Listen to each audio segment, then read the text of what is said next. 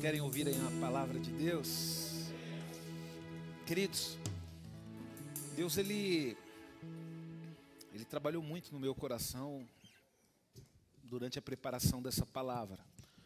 Eu confesso para vocês, queridos, que uma das maiores dificuldades quando a gente tem que se ausentar é, é em relação à, à igreja, para mim, queridos. Eu, eu tenho um amor muito grande pelos irmãos, eu me sinto amado, é um lugar que eu me sinto amado.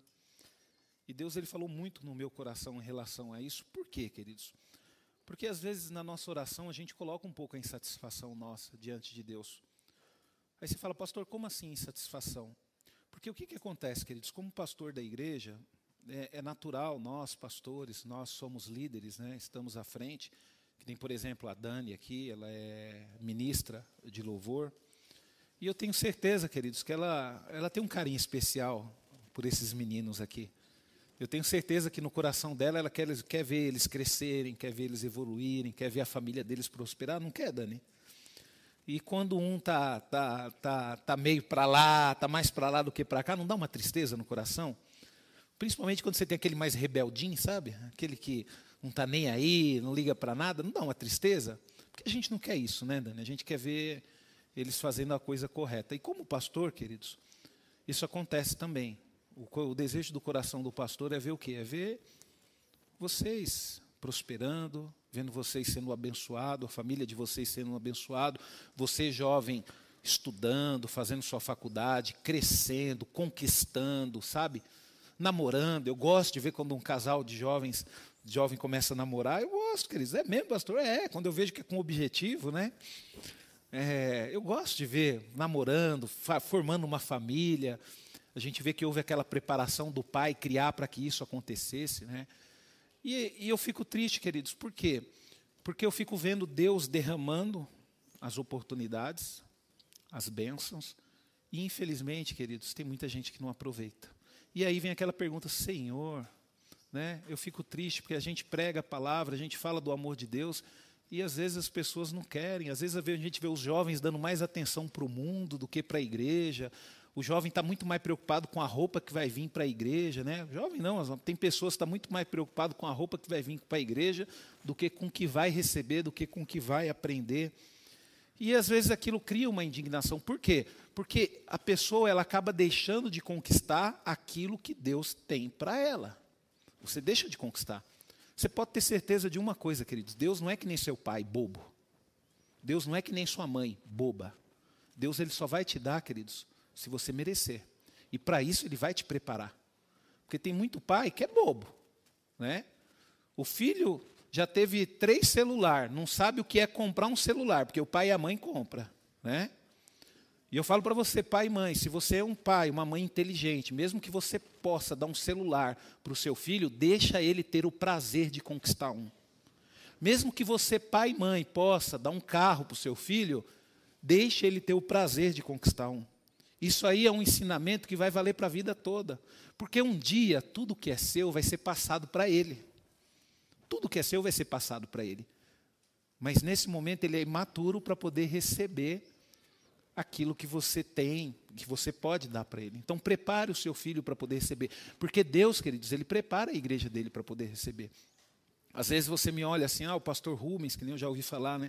Ah, o pastor Rubens deu sorte, porque hoje ele é pastor da comunidade núclea. Queridos, eu vou falar um negócio para você, queridos. Teve um tempo de preparação. Eu tive que abrir mão de muita coisa. Eu não comecei a ser preparado para ser pastor em dois anos. Eu comecei para ser preparado para ser pastor no dia que eu me converti, há 20 anos atrás. No dia que eu conheci Jesus, que eu abri mão das coisas deste mundo, eu abri mão da farra, eu abri mão dos namoros, eu abri mão da vaidade, porque a vaidade é algo terrível que te tira da presença de Deus. Sabe? A beleza, o que determina a sua beleza não é a cor do cabelo que você pinta, não é a maquiagem que você usa que determina a sua beleza, é Cristo. E eu descobri isso, queridos. É Cristo. É Cristo. Então, queridos, eu comecei a ser preparado. E a mesma coisa você. Você está na igreja, que nem, por exemplo, minha filha. Minha filha está na igreja, nasceu na igreja. Quando que minha filha começou a ser preparada para Deus cumprir o que tem na vida dela? No dia que ela nasceu. No dia que eu trouxe para casa, na primeira vez que eu dei banho nela, primeira vez que eu orei por ela, primeira vez que eu apresentei ela, ali ela já está começando a ser preparada para quê? Para fazer a obra de Deus, para ser aquilo que Deus quer. Então, queridos, existe um tempo de preparação. Bobo é você de não valorizar esse tempo. Bobo é você. Você está perdendo tempo. E a palavra que eu quero ministrar hoje, a palavra que eu vou ministrar hoje, eu dei o seguinte título: Fé o início de um poderoso relacionamento com Deus. Sabe por que, que você está na igreja? Porque você tem fé. Isso já é bom, sabia? Você sai da sua casa para vir na igreja, acorda cedo. Eu mesmo, todo domingo, acordo seis horas da manhã, venho para a igreja. Por quê? Porque eu tenho fé, porque eu acredito, queridos. Se eu não acreditasse em Deus, se eu não acreditasse na palavra de Deus, eu não estaria aqui. A mesma coisa você. Você vem porque de alguma forma você acredita. Pode ser que você não esteja muito firme com Jesus, pode ser que você ainda é aquele bebezinho mimado que só quer leitinho, né? Mas você tem fé, porque o que te trouxe aqui foi a fé. E isso é bom. Então você tem que entender que isso já é o início de um poderoso relacionamento com Deus. Então o relacionamento que você vai ter com Deus, ele vai começar a ser construído. Essa semana minha filha, ela me fez uma pergunta. Ela falou bem assim, pai, quando que você começou a ter amizade com o tio Irineu? Aí eu falei, por que você está me perguntando isso? Ah, porque vocês são tão amigos, vocês são até parecidos. Né? E ela presenciou uma briga minha e do Irineu lá na obra, que ela saiu até de perto. Né? Só que é normal, eu e o Irineu, a gente briga e a gente está bem, querido, isso é, isso é, normal. Aí ela me perguntou como é que foi né, o início da nossa amizade. Eu falei, ah, filha, começou lá no grupo de homens tal, o Irineu começou a ir, a gente começou a ser amigo e tal, tal. É algo que foi construído, queridos. E é a mesma coisa o relacionamento com Deus. Relacionamento com Deus é algo que tem que ser construído. E a fé é o início. A fé é o início. Abra sua Bíblia em Efésios, capítulo 2. Efésios, capítulo 2. Nós vamos ler o verso 8 ao verso 9. Preste muita atenção nessa ministração, pelo amor de Deus. Não deixe com que nada tire a sua atenção. É. Eu vejo que a Dani, de um tempo para cá, ela está sentando aqui na frente. Não é diferente sentar aqui na frente e sentar lá atrás, Dani? Aqui parece que você não tem nada te atrapalhando, né? Eu louvo a Deus por isso. Terça-feira eu vim para a igreja, queridos. Eu estava lá atrás, eu falei, meu Deus do céu, é ruim demais sentar aqui atrás. Nada contra você que gosta, queridos. Cada um, cada um. Aí eu fiquei incomodado, aí daqui a pouco o Espírito Santo falou bem assim: o que, você está fazendo aqui atrás? Seu lugar é lá na frente. Aí eu peguei as boletinhas e vim aqui para frente. Ah. A palavra de Deus, queridos, em Efésios, capítulo 2, verso 8, 9, 8 e 9 diz: Porque pela graça vocês são salvos mediante a fé. Isto não vem de vocês, é dom de Deus, não de obras para que ninguém se glorie. Então a fé, queridos, ela é importante. Na verdade, podemos classificá-la como vital. A fé, ela é vital, ela é essencial na caminhada cristã. Por quê? Porque não há salvação sem ela, queridos. É que nem está escrito, né? Pela graça sois salvos mediante a fé. Então, isso que você tem de vir acreditar, pastor, eu acredito sabe? Aí vai, você vai falar bem assim, mas pastor, eu acredito e faço tanta coisa errada. Calma que eu vou chegar lá, eu vou te explicar o porquê que isso acontece. É normal também a pessoa acreditar e mesmo assim dando um, é cabeçada. É que nem a pessoa passar por uma porta de vidro, está vendo que é vidro e fica dando cabeçada no vidro. Né? É vidro, mas está dando cabeçada. Eu estou Não é porque dá cabeçada porque gosta, não, é porque não conhece a estrutura física do vidro. A pessoa acha que uma hora o vidro vai, ela vai conseguir se teletransportar e passar por dentro do vidro. É que nem aquelas pessoas que estão na igreja e vivem fazendo coisa errada, queridos. Mas nós vamos chegar lá, né? Então o próprio Senhor Jesus ele declarou: porque Deus amou o mundo de tal maneira que deu o seu Filho unigênito, para que todo que nele crê não pereça, mas tenha a vida eterna. Então, quando nós, queridos, olhamos para a palavra de Deus, nós vamos até além, porque a Bíblia deixa claro que todo relacionamento com Deus é baseado em quê? Em fé. Não tem como você se relacionar com Deus se você não tiver fé.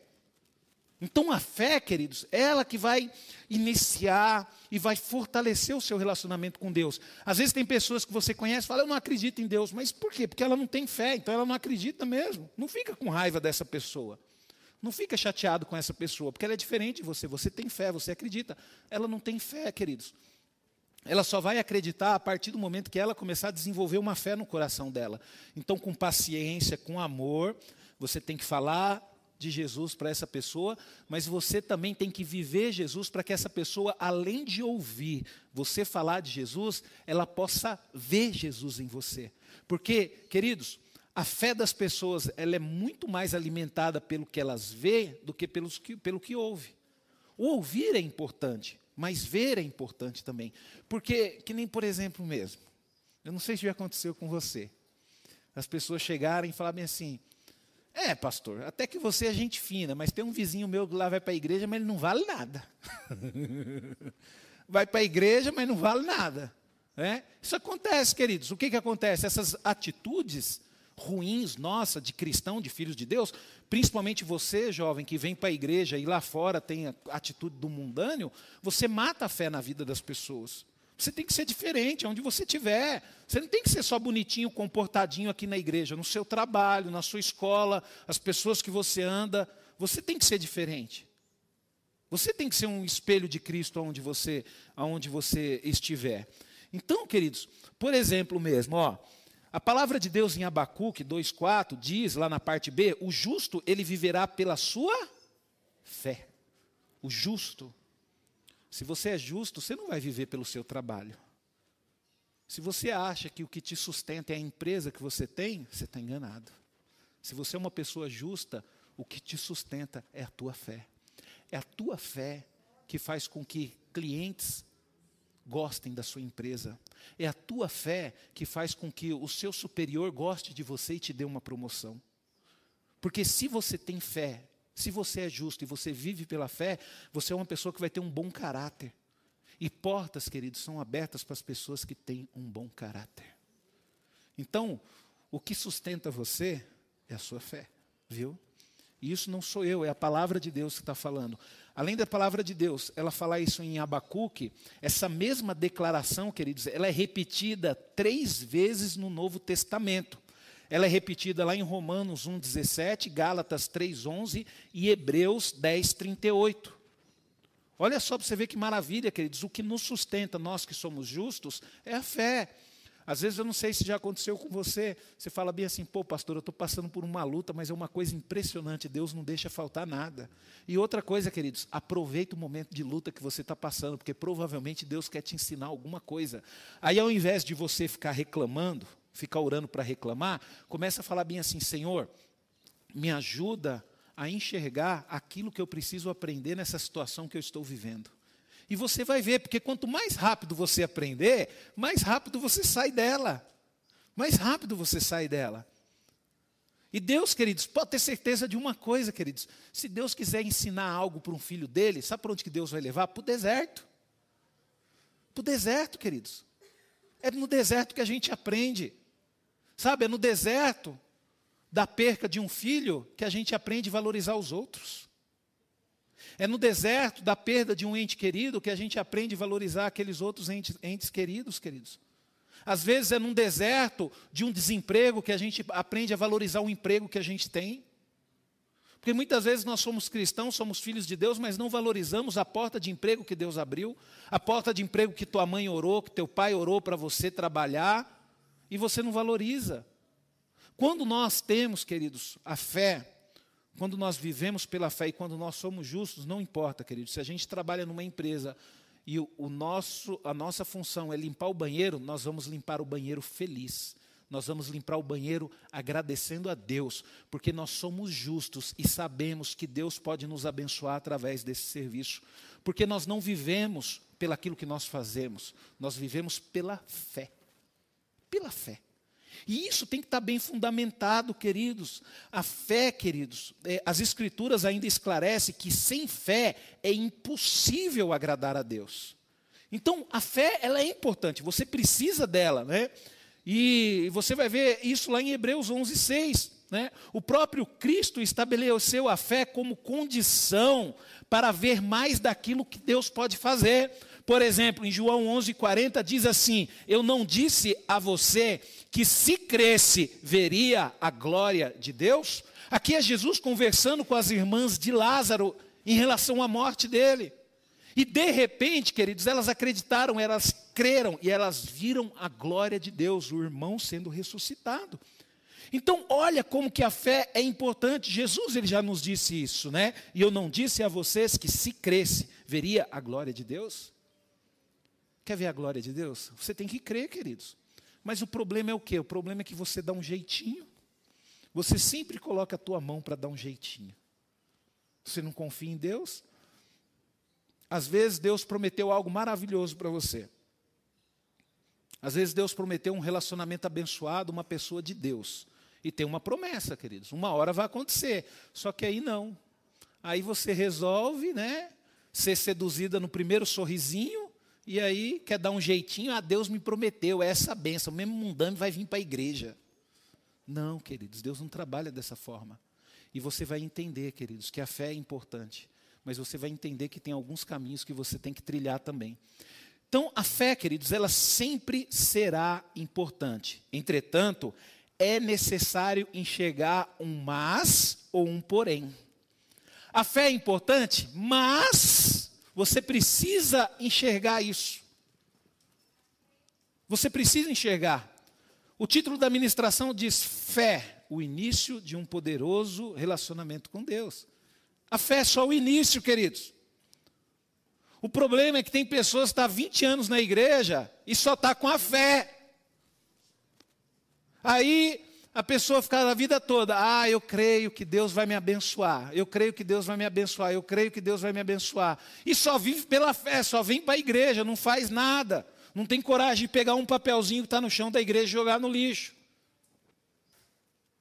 Então, queridos, é isso que tem que despertar, e eu quero que você, sabe, se desperte hoje nessa ministração. Sabe? Servir ao Senhor é algo tão grande, queridos, que temos que nos entregar por completo, senão a essência é contaminada ou pelo menos reduzida. Pastor, como assim a essência é contaminada ou pelo menos reduzida? É, queridos, você está na igreja, né?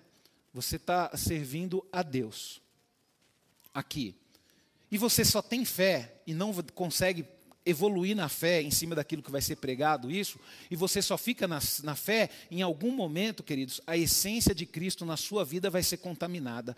Pastor, como assim vai ser contaminada? Ah, eu sou cristã, mas não tem problema usar uma sainha curta. Ah, eu sou cristã, mas não tem problema eu dar um beijinho aqui, outro ali. Isso aí, queridos, são as contaminações que vai nos pegar. Por quê? Porque nós não estamos evoluindo na maturidade. Nós estamos só na fé. Você usa roupa curta, continua vindo para a igreja. Você tem fé. O fato de você usar roupa curta, ele não vai tirar a sua fé. Ele vai só contaminar a essência de Cristo na sua vida. O fato de você ter um relacionamento com uma ou com outra pessoa não vai tirar a sua fé. Ele vai contaminar a essência de Cristo na sua vida. E ao invés de você ser um grande homem, uma grande mulher de Deus, você vai ser uma vergonha. E mesmo assim, pastor, posso ser uma vergonha para Cristo e ter fé? Pode, queridos. Isso vai acontecer. Por isso que você tem que abrir os teus olhos e se jogar nesse relacionamento com Deus, para que a sua essência ela não venha a ser contaminada. Ela não venha a ser contaminada. Porque aí, queridos, vai acontecer o seguinte: você vai ter uma essência contaminada, mesmo estando na igreja jovem, vai se contaminar com as coisas do mundão, vai se arrebentar todo, vai se prejudicar todo. Aí um dia, queridos, você vai voltar para Cristo, todo machucado, todo machucado, todo arrebentado. E aí, você vai falar, pastor, mas Deus não me aceita? Aceita? Lógico que aceita. Só que não vai ter como Deus construir na sua vida aquilo que Ele queria construir no início. Olha o tempo que você perdeu. Olha quanto tempo você ficou se dedicando para o mundão. Imagina se desde quando você se converteu lá na adolescência, você tivesse prestado atenção nas ministrações do pastor e tivesse decidido ter um relacionamento com Deus ao invés de ter um relacionamento com um monte de menino e um monte de menina. Sabe de uma coisa? Esse negócio de ter relacionamento com menino, menina, né? apesar que hoje está meio esquisito o trem aí, isso não dá é certo, eu vou é ter relacionamento com Deus. Aí você fala, pastor, mas isso é possível? Eu tomei essa decisão quando me converti, queridos. Então eu falo pela minha vida, isso é possível, sim. Porque as mesmas dificuldades, os mesmos sentimentos que te seduziram também tentaram me seduzir. Também tentaram me seduzir. Mas, pastor, aonde que você conseguiu força? Na palavra de Deus. Porque toda vez que eu ia para a igreja, desde quando eu me convertia, eu ouvia a palavra de Deus. Eu não ia para a igreja para brincar, eu não ia para a igreja para me reunir com os jovens, eu não iria para a igreja para ficar fazendo bagunça. Eu ia para a igreja para ouvir a palavra de Deus. E foi a palavra de Deus que foi me fortalecendo e foi me ajudando, queridos, a vencer. Será que a fé sozinha leva-nos a alcançar tudo aquilo que Deus tem para nós? Será que a fé sozinha leva? Queridos, surpreendentemente, porque muitas pessoas pode ser que não concordem com isso, mas surpreendentemente a resposta é não. É não. A fé sozinha, queridos, ela não pode nos levar a alcançar tudo aquilo que Deus tem para nós. Não. Por isso, queridos, que tem um tempo por isso que tem um tempo. Às vezes você tem um pai, seu pai é um empresário bem-sucedido. Será que só o fato de você ter um pai, um empresário bem-sucedido, fará de você uma pessoa bem-sucedida na vida? Não, nunca. Seu pai ele vai ter que te treinar, ele vai ter que te capacitar, ele vai ter que te ensinar a passar pelas lutas que ele passou. Né? Porque não é só o fato de você ter um pai, lógico, você vai ter uma vida melhor, você é, vai ter condições melhor, vai ter condições de ter uma escola melhor, mas isso não te garante o, o sucesso. O que te garante o sucesso vai ser a forma que você vai ser treinado, porque pais inteligentes não criam filhos, treinam. Treinam filhos. Você sabia disso? Tem pai que só cria filho, né? Só coloca no mundo e fala, é, colocar no mundo e Deus ajuda a criar. Só que o pai inteligente, esse é o pai ignorante, o pai tolo. Ele cria filho. O pai inteligente não, ele treina os filhos. Ele ensina os seus filhos. Ele capacita os seus filhos. Então, queridos, a fé, sem chance. Ela sozinha não.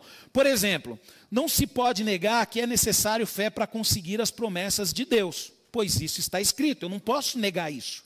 Você precisa da fé. Eu não estou descartando a fé, tanto que eu estou falando aqui o quão grande é importante a fé. Em Hebreus 11, 33 e 34 diz assim, ó, os quais por meio da fé conquistaram reinos, praticaram a justiça, obtiveram promessas, fecharam a bocas de leões, extinguiram a violência do fogo, escaparam de ser mortos a espadas, sabe? Da fraqueza tiraram forças, fizeram-se poderosos na guerra e puseram em fuga exércitos inimigos.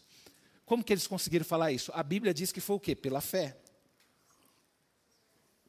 Só que deixa eu falar um negócio para você. Foi só fé que fez com que Deus fechasse a boca dos leões quando Daniel foi jogado na cova dos leões? Foi a fé e a vida exemplar que Daniel tinha. Daniel, queridos, ele deixou com que Deus construísse um relacionamento maravilhoso. A fé, queridos, ela gerou outras qualidades na vida de Daniel. Tá?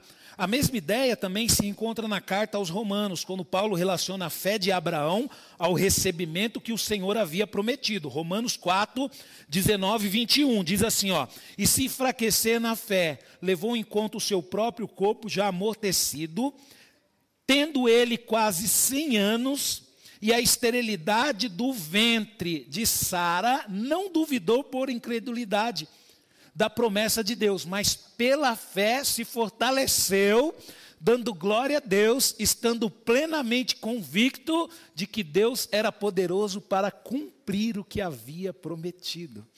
Queridos, foi pela fé. Abraão não tinha condição, Sara muito menos.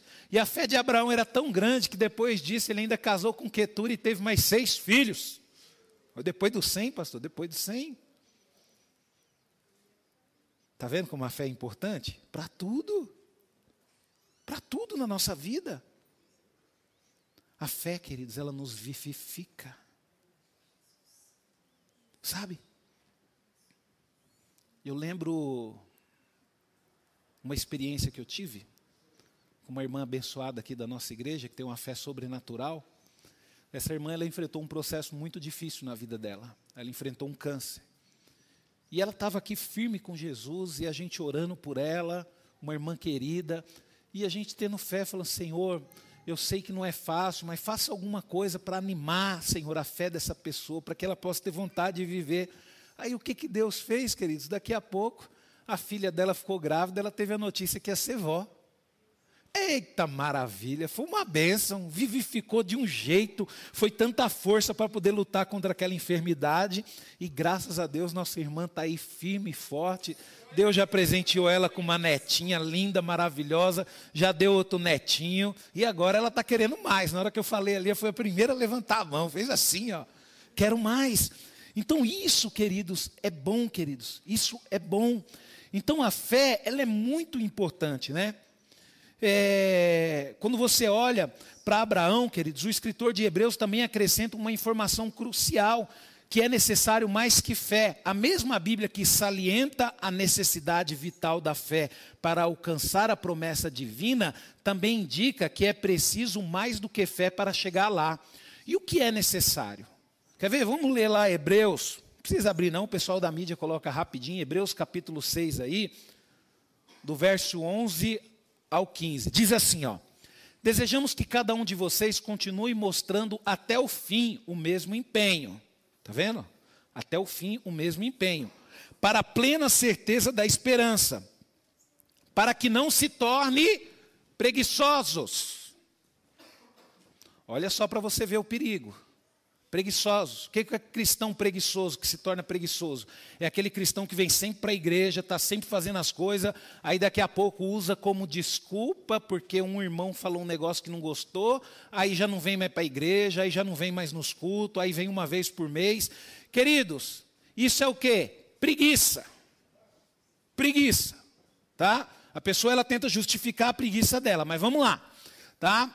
É, não se tornem preguiçosos, mas imitadores daquele que pela fé e pela longanimidade, né, herda, herdam, longanimidade, algumas traduções paciência, herdam as promessas. Pois quando Deus fez a promessa a Abraão, visto que não tinha ninguém superior por quem jurar, jurou por si mesmo, dizendo: Certamente eu abençoarei e multiplicarei os seus descendentes.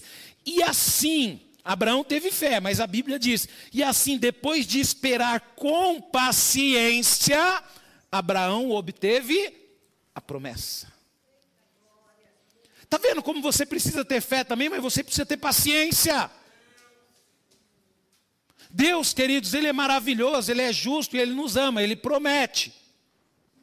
Mas para você receber aquilo que Deus prometeu, você vai ter que ter paciência, porque você vai ter que ser preparado para aquilo. Se Deus ele te prometeu, falou bem assim, ó, você vai ser ungido a pastor, você vai ser um pastor na minha casa. Eu não estou falando que você não vai ser um pastor, você vai ser um pastor, mas você vai ter que ter paciência, porque Deus ele não só vai te dar um título de pastor, ele vai te transformar num pastor.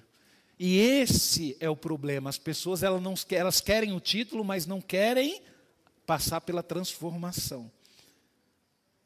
Abraão, queridos, Deus falou para ele: você vai ser pai. Ele queria ser pai, era o sonho dele ser pai. Né? Só que Deus falou: peraí, você não vai ser pai de qualquer filho. Eu vou te preparar. E às vezes eu fico pensando, sabe, queridos? Estou falando eu, viu? A minha experiência. Eu louvo a Deus por ter tido a minha filha já um pouquinho madurinho na fé. E por que que Deus deu filho a Abraão numa fase que ele estava maduro? Porque ali, queridos, ele teria condições de ensinar os melhor os seus filhos a ficar firme na presença de Deus. Por isso que eu falo para você, é importante você vir buscar a Deus, você ter fé, para você ensinar isso para os seus filhos. Agora, se você não tiver paciência, você vai ter fé, você vai vir para a igreja, mas vai ficar preocupado com as coisas do mundo. Vai se envolver com as coisas do mundo. Né?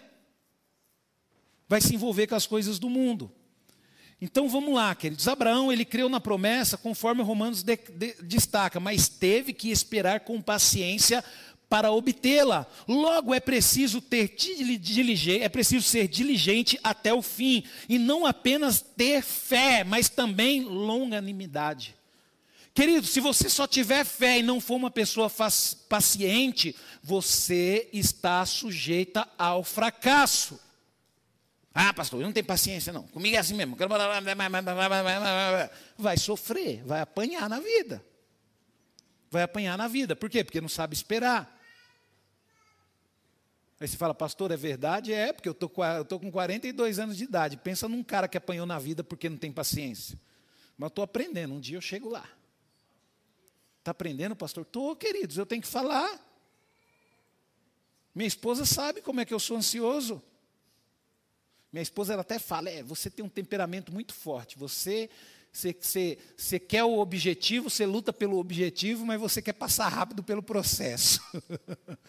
mas eu preciso aprender a passar pelo processo. E estou aprendendo, queridos, graças a Deus.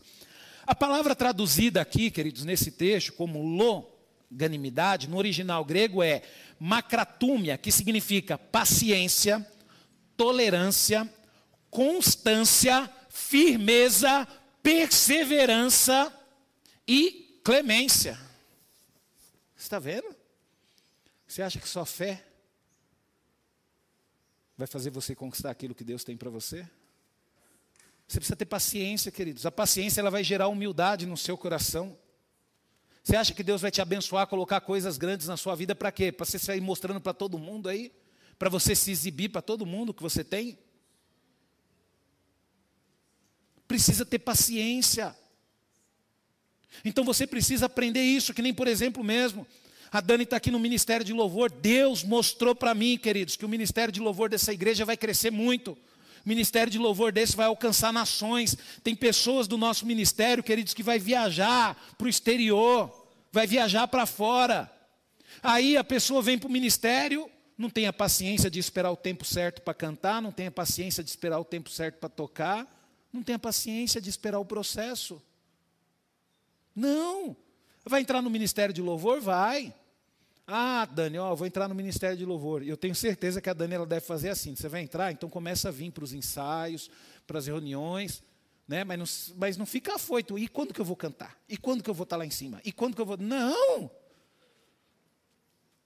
Primeiro, tem coisas você tem que aprender além de cantar. Porque louvar a Deus não é só subir aqui e cantar.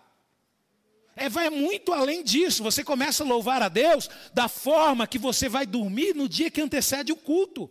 Você vai dormir em paz, você acorda em paz, você levanta tranquilo para vir na casa do Senhor, você ora, está tudo bem na sua família, está tudo tranquilo. É aí que você começa a louvar a Deus. Só que não, a pessoa tem fé que Deus pode transformar ela numa ministra de louvor maravilhosa, mas não tem paciência. Porque, queridos, é que nem eu falo para você, o problema não é você saber cantar ou tocar. Não, isso é fácil. Se você quiser aprender a tocar, você vem aí para aula aí no Ministério Avodá, na Escola Avodá, em um ano você vai estar tocando aí uma, duas músicas. Agora, ser um ministro de louvor, é outra coisa, queridos. Aí não é um ano, dois anos, não. Aí eu posso dizer para você que é décadas. E você precisa aprender a ter paciência para isso. Quando eu vejo o testemunho do Fernandinho, eu fico muito feliz, porque o Fernandinho ele fala que quando ele começou na igreja e ele queria entrar no ministério de louvor, só que aí o líder do louvor falou: "Não, você quer entrar no ministério de louvor, então você vai ajudar o pessoal do som, porque você tem que aprender do som". Aí chegou lá ajudar o pessoal do som, colocaram ele, sabe para quê? Para enrolar cabo. E ele ficou enrolando cabo depois dos cultos, ó, muitos anos, queridos. Por isso que hoje o Fernandinho é aquela bênção que ele é. Porque ele respeitou o processo, porque ele aceitou enrolar cabos. Porque ali Deus começou a tratar a humildade dele. Porque Deus não quer ninguém arrogante, prepotente aqui em cima, não. Deus quer uma pessoa aqui em cima que, quando o líder falar alguma coisa, vai saber ouvir. É a mesma coisa, pastor, queridos. Você acha que Deus vai tornar você pastor de um dia para o outro? Não, porque vai ter situações na sua vida que você vai querer desistir de tudo, você vai querer largar tudo. Só que, como você aprendeu a ser pastor, você vai ter aquele entendimento que você não pode olhar para trás, que você não pode retroceder. Então, a fé, queridos, ela é importante, mas ela precisa de acréscimo. Ela precisa de acréscimo. Ela não nos leva a alcançar a plenitude de Deus sozinha. Em sua segunda carta, e esse vai ser o ponto da ministração que eu quero que você aprenda, você pegue, se você aprender isso daqui, queridos, eu quero dizer para você que você vai ter um relacionamento de excelência com Deus. Sabe? Em sua segunda carta, Pedro, cheio do Espírito Santo, nos indica um caminho maravilhoso de crescimento espiritual que se inicia na fé. Pedro, queridos, ele foi assim, teve uma unção maravilhosa do Espírito Santo quando ele escreveu isso. Porque aqui, queridos, ele nos mostra. Ele nos mostra como que é o relacionamento da igreja. Aqui você vai entender por que, que pessoas crescem no reino de Deus e por que, que pessoas não crescem. Por que, que pessoas evoluem, por que, que pessoas não evoluem. Aqui você vai entender que não existe fator sorte no reino de Deus. Aqui você vai entender. Então, queridos, o crescimento espiritual ele se inicia na fé, porém é um caminho a percorrer. E quando decidimos caminhar por esse caminho, caminhar por ele, é certo uma coisa, queridos: você inicia pela fé, e tem, é um caminho que tem um início, um fim, um início, um meio e um fim, Dani. Qual que é o objetivo, queridos? Ele tem a fé, a fé se iniciou. E onde que é o objetivo? Onde que vai terminar? No amor. Mas não é qualquer amor. É no amor ágape. Aquele amor sacrificial. Aquele amor que você está disposto a sacrificar, se necessário for, até a sua própria vida por amor a Cristo e a sua igreja. Então, isso, queridos, que nós temos que entender. Às vezes você fala bem assim, eu amo a Deus. Não, você não chegou lá ainda não. Você tem fé, mas amor você não tem. Ah, por quê, pastor? Porque às vezes você prefere sair com os amigos domingo do que vir para a igreja. Você não ama a Deus. Porque o dia que você alcançar o amor, nada te tira da presença de Deus, nada mais te tira a sua atenção.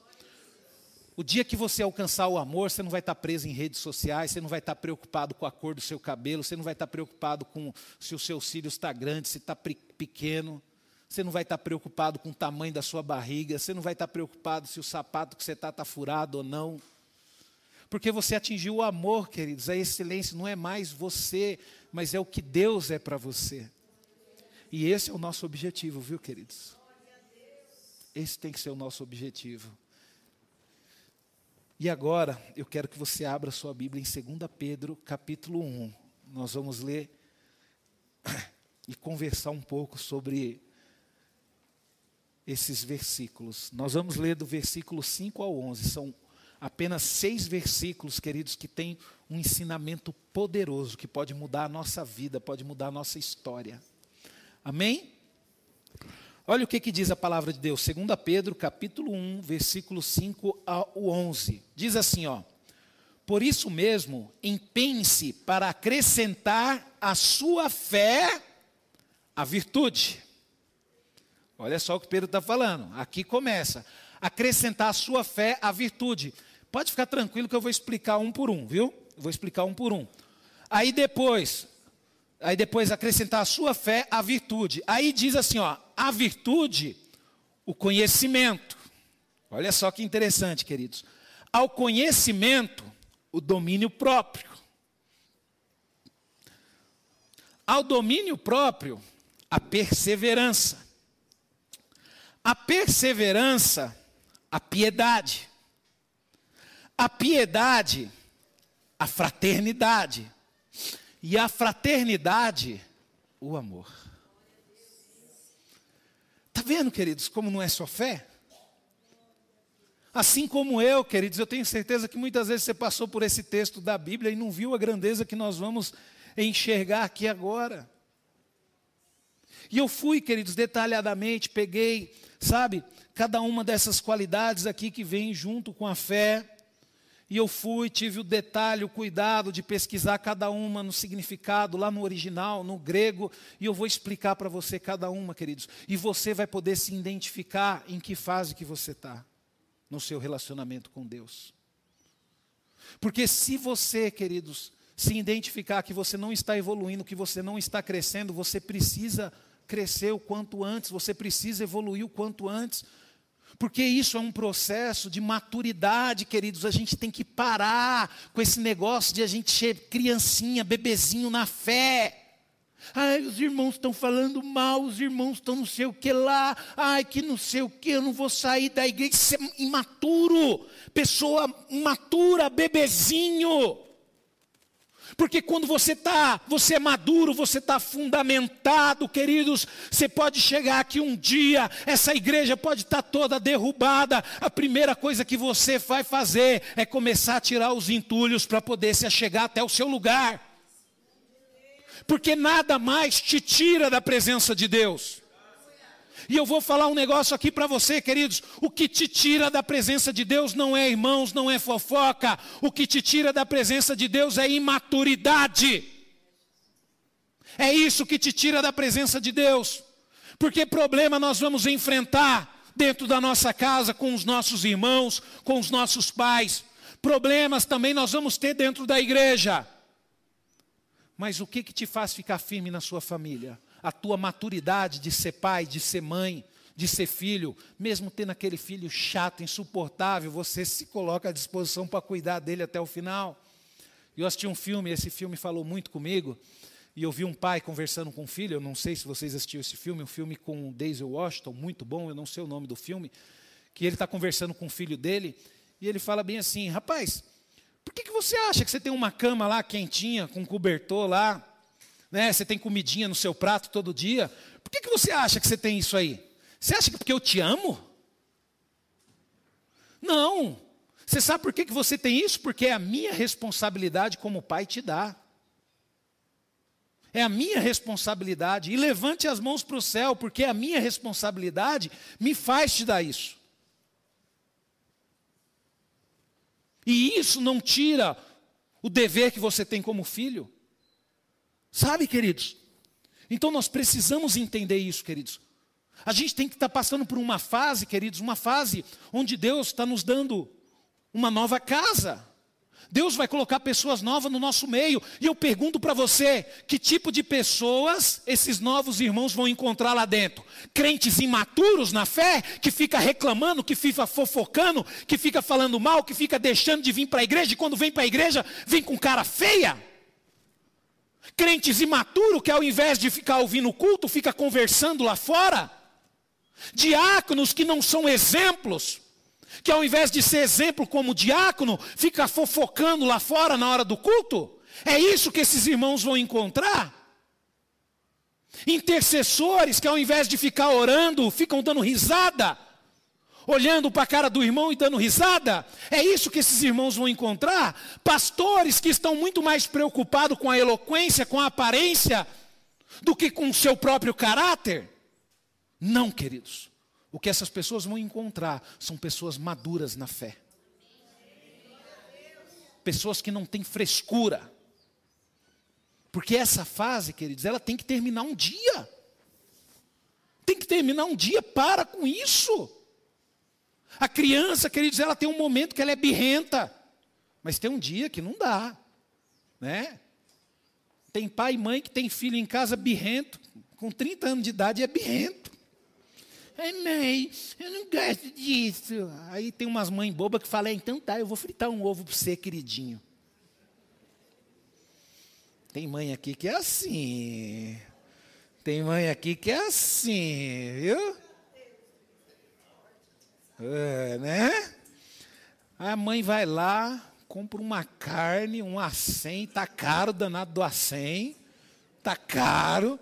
Aí chega lá, cozinha aquele acém cozido, gostoso. Aí chega um menino lá, mimadão, 30 anos. É, neném, não gosto dessa carne cozida. Aí vai a mãe, ai filhinho, então tá bom, eu fritar um ovinho para você.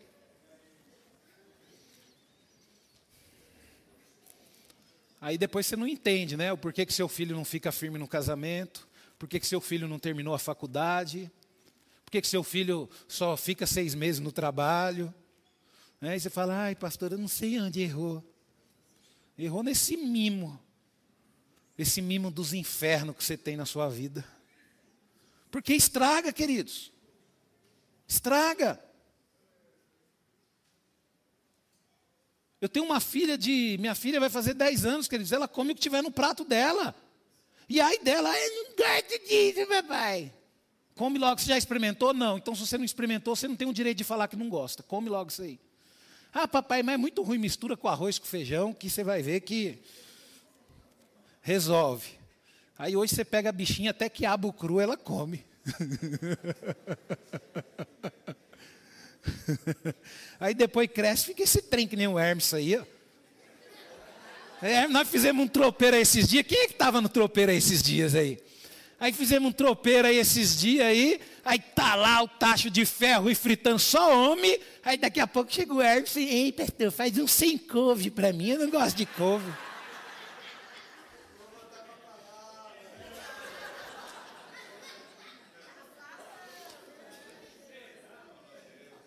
Tá vendo, queridos? Né? É, né? E eu falo com a Betânia e a Betânia até chora. Fala, não, pastor, eu bati nele, eu obriguei ele. Queridos, ó, a fé, ela será fundamental para iniciar um crescimento espiritual. Ela é responsável e dá início a mais seis qualidades, queridos, essenciais para a permanência. Olha só, crescimento e vitória no reino de Deus. Presta atenção numa coisa. Deus, Ele quer você, Ele quer que você fique permanente no reino dEle, Ele quer que você cresça e Ele quer que você seja um vitorioso. Queridos, Deus Ele quer que você seja um vitorioso em todas as áreas. Às vezes você, Deus, Ele te deu o dom de ser um empresário de sucesso. Sabe, queridos? Mas você só vai ter a vitória na sua empresa, sendo um empresário de sucesso, se você praticar a fé e as qualidades que você vai obter junto com ela no seu crescimento espiritual. Porque isso aqui, queridos, não é só para a igreja abençoado. Isso aqui é para a vida inteira.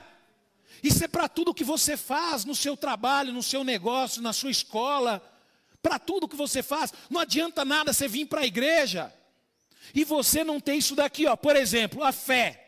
A fé inicia, é inicial, você tem que ter convicção da verdade de algo, uma convicção ou crença que diz respeito ao relacionamento do homem com Deus, de coisas divinas. Quer dizer, a fé é o firme fundamento, é você acreditar. E se você está aqui hoje, você tem fé. Se eu perguntar para qualquer um, você crê em Deus? Creio. Você crê que Jesus vai voltar? Creio que Jesus. Ué, mas não aconteceu, você crê? Crê. Por que, que você crê? Porque eu tenho fé. E por que que mesmo assim você ainda faz besteira na sua vida? Porque você só ficou na fé.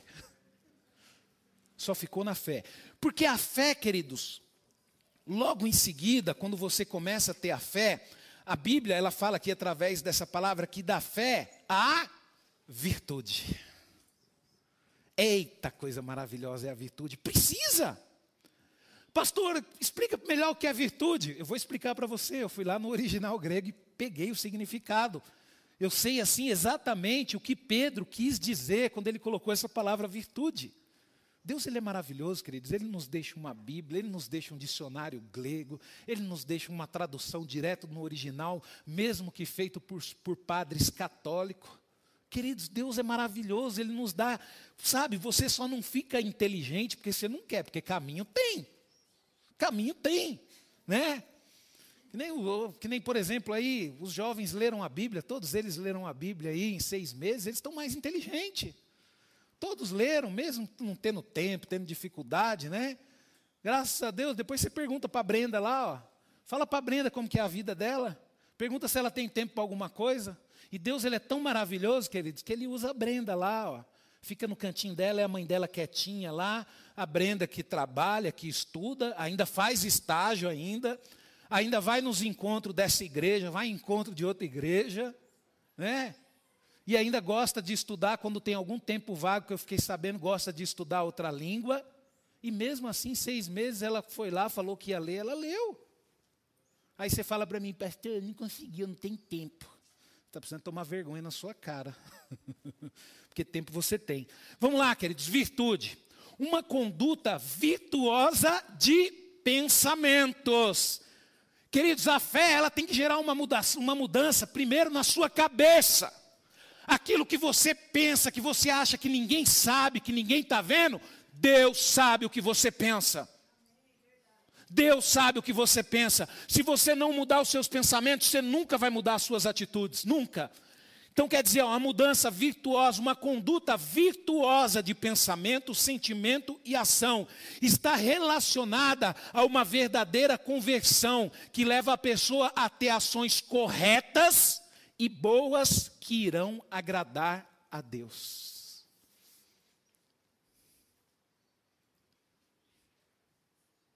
Tá vendo? Agora dificultou um pouquinho, pastor. Quando estava na fé era mais fácil. E a virtude? E o pensamento seu? O que, que você está pensando aí agora? O Senhor sabe o que você está pensando. Você está pensando naquele menino bonitão na escola?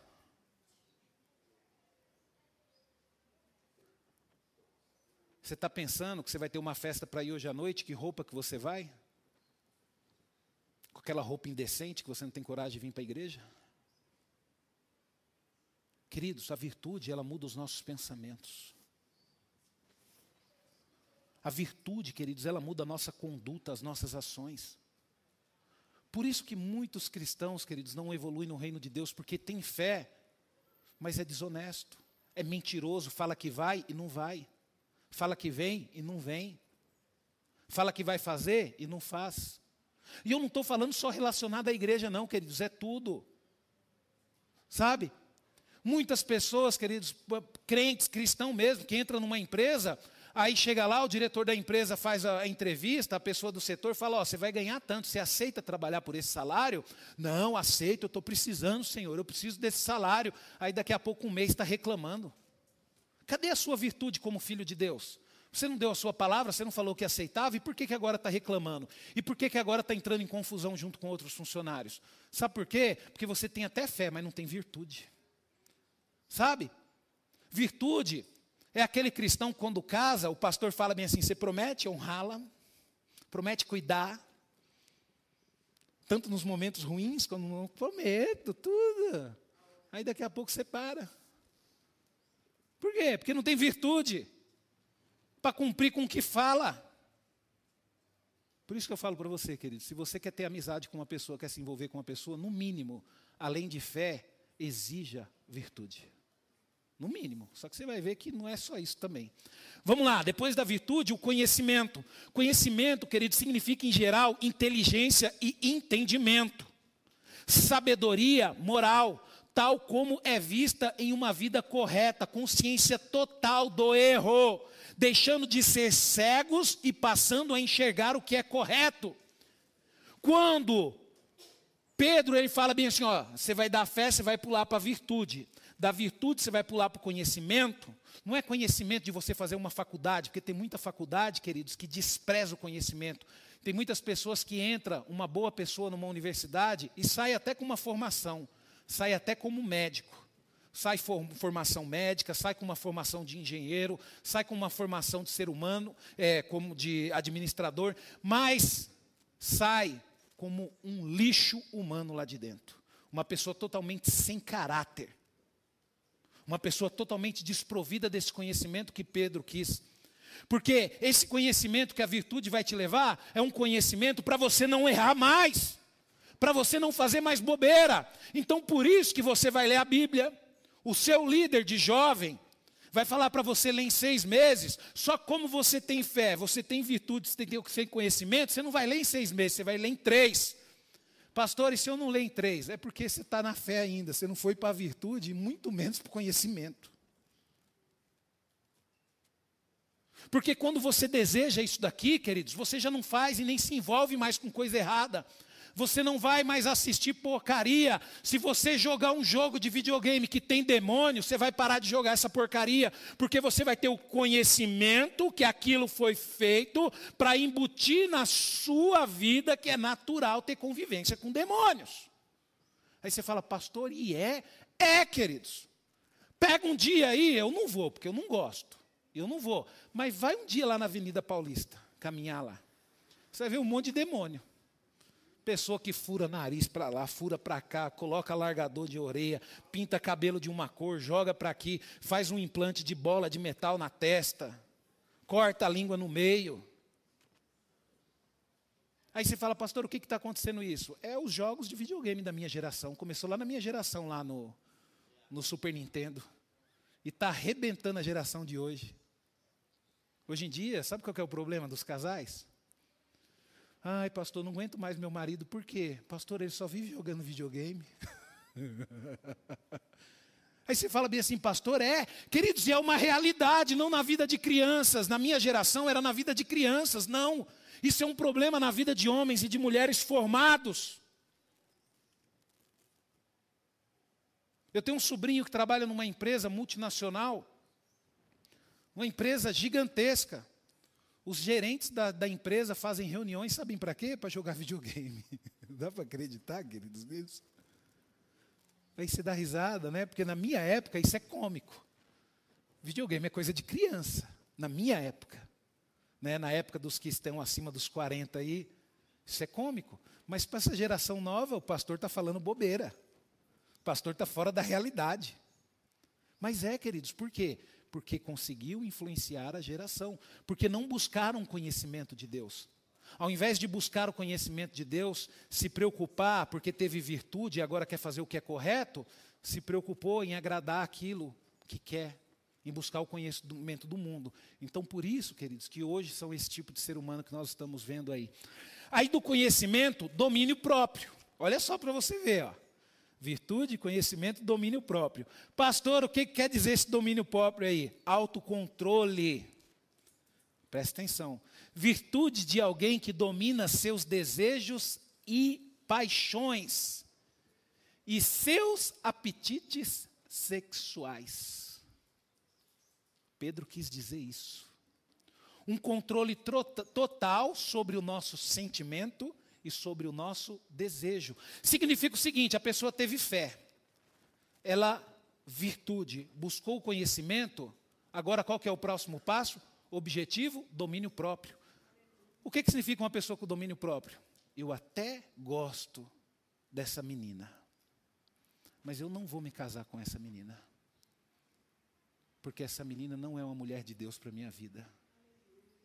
Então, se eu casar com ela, eu vou estar fazendo a minha vontade, mas como eu tenho domínio próprio e quero fazer aquilo que agrada a Deus e aquilo que eu sei que vai me fazer a me dar bem na minha vida, porque eu sou virtuoso, porque eu tenho conhecimento, então eu vou esperar mais um pouco aparecer uma mulher de Deus. Uma mulher que eu tenho certeza que vai estar do meu lado aonde eu estiver. Então eu não vou ficar me prostituindo com qualquer uma, eu não vou ficar me envolvendo com qualquer um. Eu domino o meu corpo. Eu domino os meus desejos. Queridos, é difícil, queridos.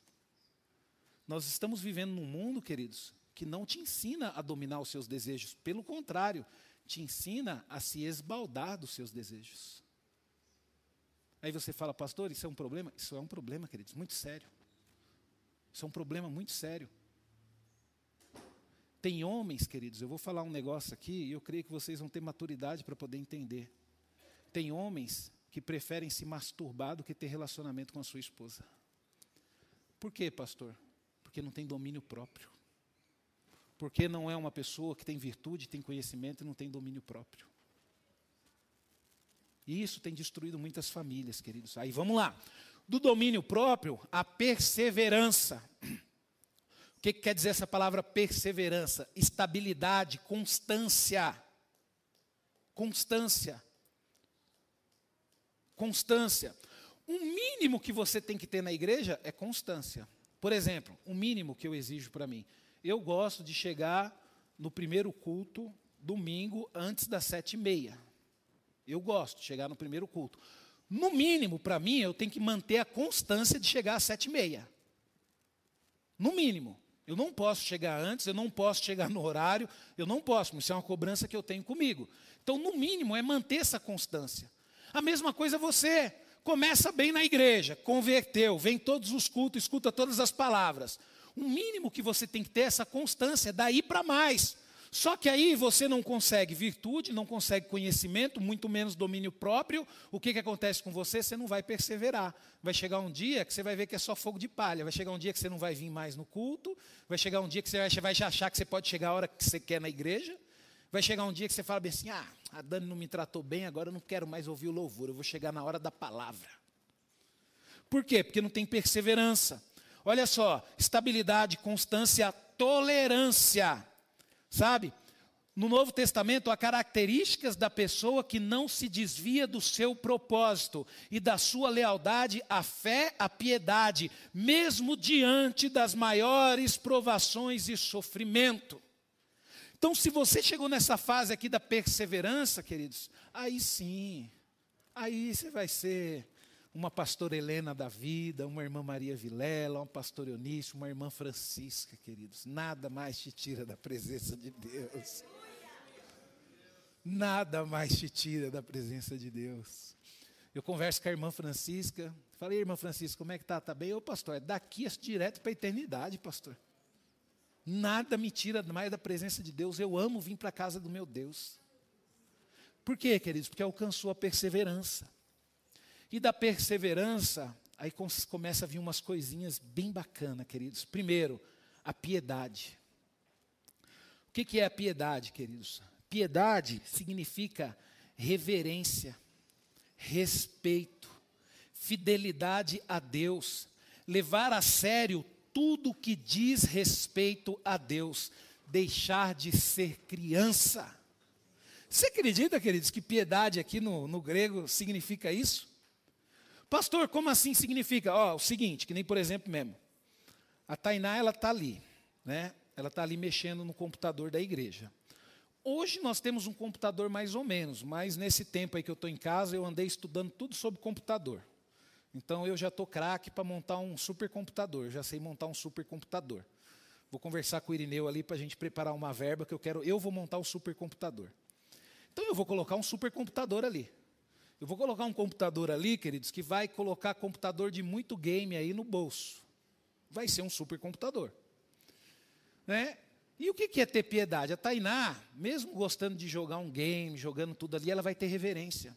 Ela vai estar ali no computador e ela vai ter consciência que aquele computador não é para ela entrar na rede social dela, que aquele computador não é para ela ficar jogando joguinho no videogame, que aquele computador ele está ali para servir o reino de Deus, para que outras pessoas possam ouvir a palavra de Deus. E isso é uma pessoa que tem piedade. Agora, uma pessoa que não tem piedade, a primeira coisa que vai fazer quando sentar naquele computador é abrir na sua página do Instagram e do seu Facebook. Não tem reverência com as coisas de Deus. Sabe, queridos? Quando chegar aqui e ver uma cadeira suja, ela não vai ter a preocupação de pegar um papel e limpar para outra pessoa chegar. Ela vai simplesmente pegar, colocar a suja do lado e pegar a limpa para ela. Por quê? Porque não tem piedade, não tem reverência. E isso aqui, queridos, como machuca a gente, hein? E depois, queridos, vem mais uma coisinha aqui, que aí, queridos, a gente começa a entender que a gente está indo bem, que é a fraternidade. Pastor, o que é fraternidade? Fraternidade aqui, queridos, está relacionado ao amor de irmão ou irmã, amor fraterno, o amor que o cristão cultiva um pelos outros como irmão. Por isso nós chamamos um de irmão. Ô irmão Manuel, ô irmã Norma, ô irmã Dani, graça, amor e paz. Porque nós temos essa fraternidade, a gente ama como se fossem nossos irmãos, nós nos preocupamos. Por isso que quando um irmão está desempregado, a gente se preocupa em arrumar um emprego. Quando o irmão está passando por uma luta, que nem, por exemplo, lá, ah, o pastor vai fazer uma cirurgia, vai precisar de muleta. Aí você acha, queridos, foi uma irmã da igreja que me abençoou com as muletas. Os irmãos se preocupam. Tem um irmão aí que falou: oh, o pastor depois vai precisar fortalecer o joelho. Tem um irmão que já está preparando uma bicicleta para mim. Ô, oh, pastor, estou preparando uma bicicleta para o senhor aí, para o senhor fortalecer o seu joelho. Olha, queridos, isso é amor, a gente se preocupa com o nosso irmão. Então, isso a igreja tem que alcançar. E por último, queridos, o amor. E isso eu vou falar um negócio para você, queridos. Nós temos que lutar para chegar aqui. Porque só o amor, queridos, que não vai nos garantir a salvação. Porque você pode ter certeza de um dia, queridos, vai, ser, vai ter momento que a sua fé vai ser provada. E se você não tiver esse nível de amor que eu vou falar para você agora, você vai ser reprovado. Quando eu pego aqui esse amor, no grego, queridos, ele está falando a palavra ágape. Ágape, queridos, é o amor que se doa, o amor incondicional, o amor que se entrega em sentimento, que nos leva a amadurecer em total fidelidade a Deus, que nos motiva a nos entregar totalmente e, se necessário, nos levar até escolher a própria morte em favor do que amamos. Queridos, aí você fala, pastor, isso é um sonho. Não é, queridos. Isso é o desejo de Deus para as nossas vidas. Tem uma história legal em cima daquela música lá que o R.R. Soares canta, aquela música, Estou seguindo a Jesus Cristo, esse caminho. Você já ouviu a história dessa música? Que diz que foi um casal de missionários, né, queridos? Eles estavam em missão na África. E eles foram presos por uma tribo africana. E se eu não me engano, esse casal tinha dois ou um filho. E de repente a tribo falou bem assim: ó, você vai negar Jesus, senão eu vou matar os seus filhos. E o pastor missionário começou a cantar essa música: Estou seguindo a Jesus Cristo. E aí o pessoal da tribo foi lá e matou os filhos dele. Ó, oh, você vai negar Jesus Cristo, senão vou matar a sua esposa. Estou seguindo a Jesus Cristo. Eles foram matar a esposa dele. Depois disso, queridos, eles ficaram impressionados com a fé e toda a tribo se converteu ao Senhor Jesus. Sadraque, Mesaque e Abednego, queridos. Eles tinham um amor a Deus tão grande que eles não ficaram preocupados se iriam queimar dentro da fornalha ou não. Mas o amor que eles tinham a Deus era tão grande que eles não se curvaram diante daquela estátua, mesmo, queridos, sendo jogado numa fornalha. Então, quando você atingir esse amor, queridos, nada te tira da presença de Deus. Não vai ser namorado, não vai ser amigo, não vai ser parente, não vai ser programa de televisão, não vai ser desejo, não vai ser vontade, nada te tira da presença de Deus, porque você vai estar disposto a, se necessário for, morrer por Cristo. E para concluir, queridos, sem fé, realmente é impossível agradar a Deus. Porém, se não tiver uma evolução e desenvolvimento de virtude, conhecimento, domínio próprio, perseverança, piedade, fraternidade e amor, de forma alguma iremos alcançar a maturidade. Sabe? Se você não buscar isso daqui, querido, você vai ser sempre esse irmão chato, birrento. Você nunca vai permanecer em lugar nenhum. Você pode até falar bem assim, pô, o pastor está pegando no pé, eu vou sair daqui, vou para outra igreja. Chega lá na outra igreja, você vai ser um chato lá também, vai atrapalhar a obra de Deus e vai sair, vai querer ir para outra. Porque o problema não está no pastor, o problema não está na igreja. Você quer ver eu te provar que o problema não está no pastor? Deixa eu fazer uma pergunta para você. O pastor decide que escola que você estuda? O pastor decide o filme que você assiste na sua casa? O pastor decide o trabalho que você trabalha? Pastor decide o namorado que você namora? Por que, que o problema é o pastor? O problema não é o pastor, o problema é você. Porque tudo isso é você que decide. Traga a Bíblia. E eu falo para você, veja que se o pastor está pregando, está na Bíblia. Está aqui, querido, está na Bíblia. Tudo que eu preguei está na Bíblia. Se você quiser me contestar, pode ir lá na sala, vamos conversar. Eu abro a Bíblia, tem umas Bíblias de estudo lá boa, a gente busca aí umas traduções original no grego e eu vou te provar que tudo isso que eu falei está na palavra de Deus. O problema, sabe o que, que é? É que você quer que a palavra de Deus confirme essa vida de pecado que você tem, essa vida mesquinha, essa vida chata que você tem. Só que a palavra de Deus nunca vai fazer isso. Busque a Deus, queridos, de todo o seu coração, sabe? Você precisa alcançar a maturidade espiritual e crescer no reino de Deus. A fé sem essas qualidades pode até nos tornar religiosos, idólatras, arrogantes e egoístas. Sem é egoísta que sem o amor iremos pensar apenas em nós e nos nossos maus desejos. Pastor, o que, que isso significa? Significa o seguinte, queridos: se você não evoluir em fé na sua vida, você só vai ficar feliz e servir a Deus quando Deus fizer alguma coisa para você. Você nunca vai estar alegre com a conquista do teu irmão. Pelo contrário, você vai sentir inveja do seu irmão. Porque você não atingiu a maturidade. Você vai querer o que seu irmão tem. Mas quando você atinge o amor, você atinge a maturidade, você fica feliz com a vitória dos seus irmãos. Você fica feliz. Deixa eu perguntar para você, querido, você acha que na nossa construção tem pessoas, queridos, que estão torcendo para não dar certo? Sempre torcendo. São pessoas que têm fé. São pessoas que vão para a igreja mas são pessoas que não têm maturidade. Tem um louvorzinho aí, Dani? Então se coloque de pé, queridos. Vamos louvar ao Senhor.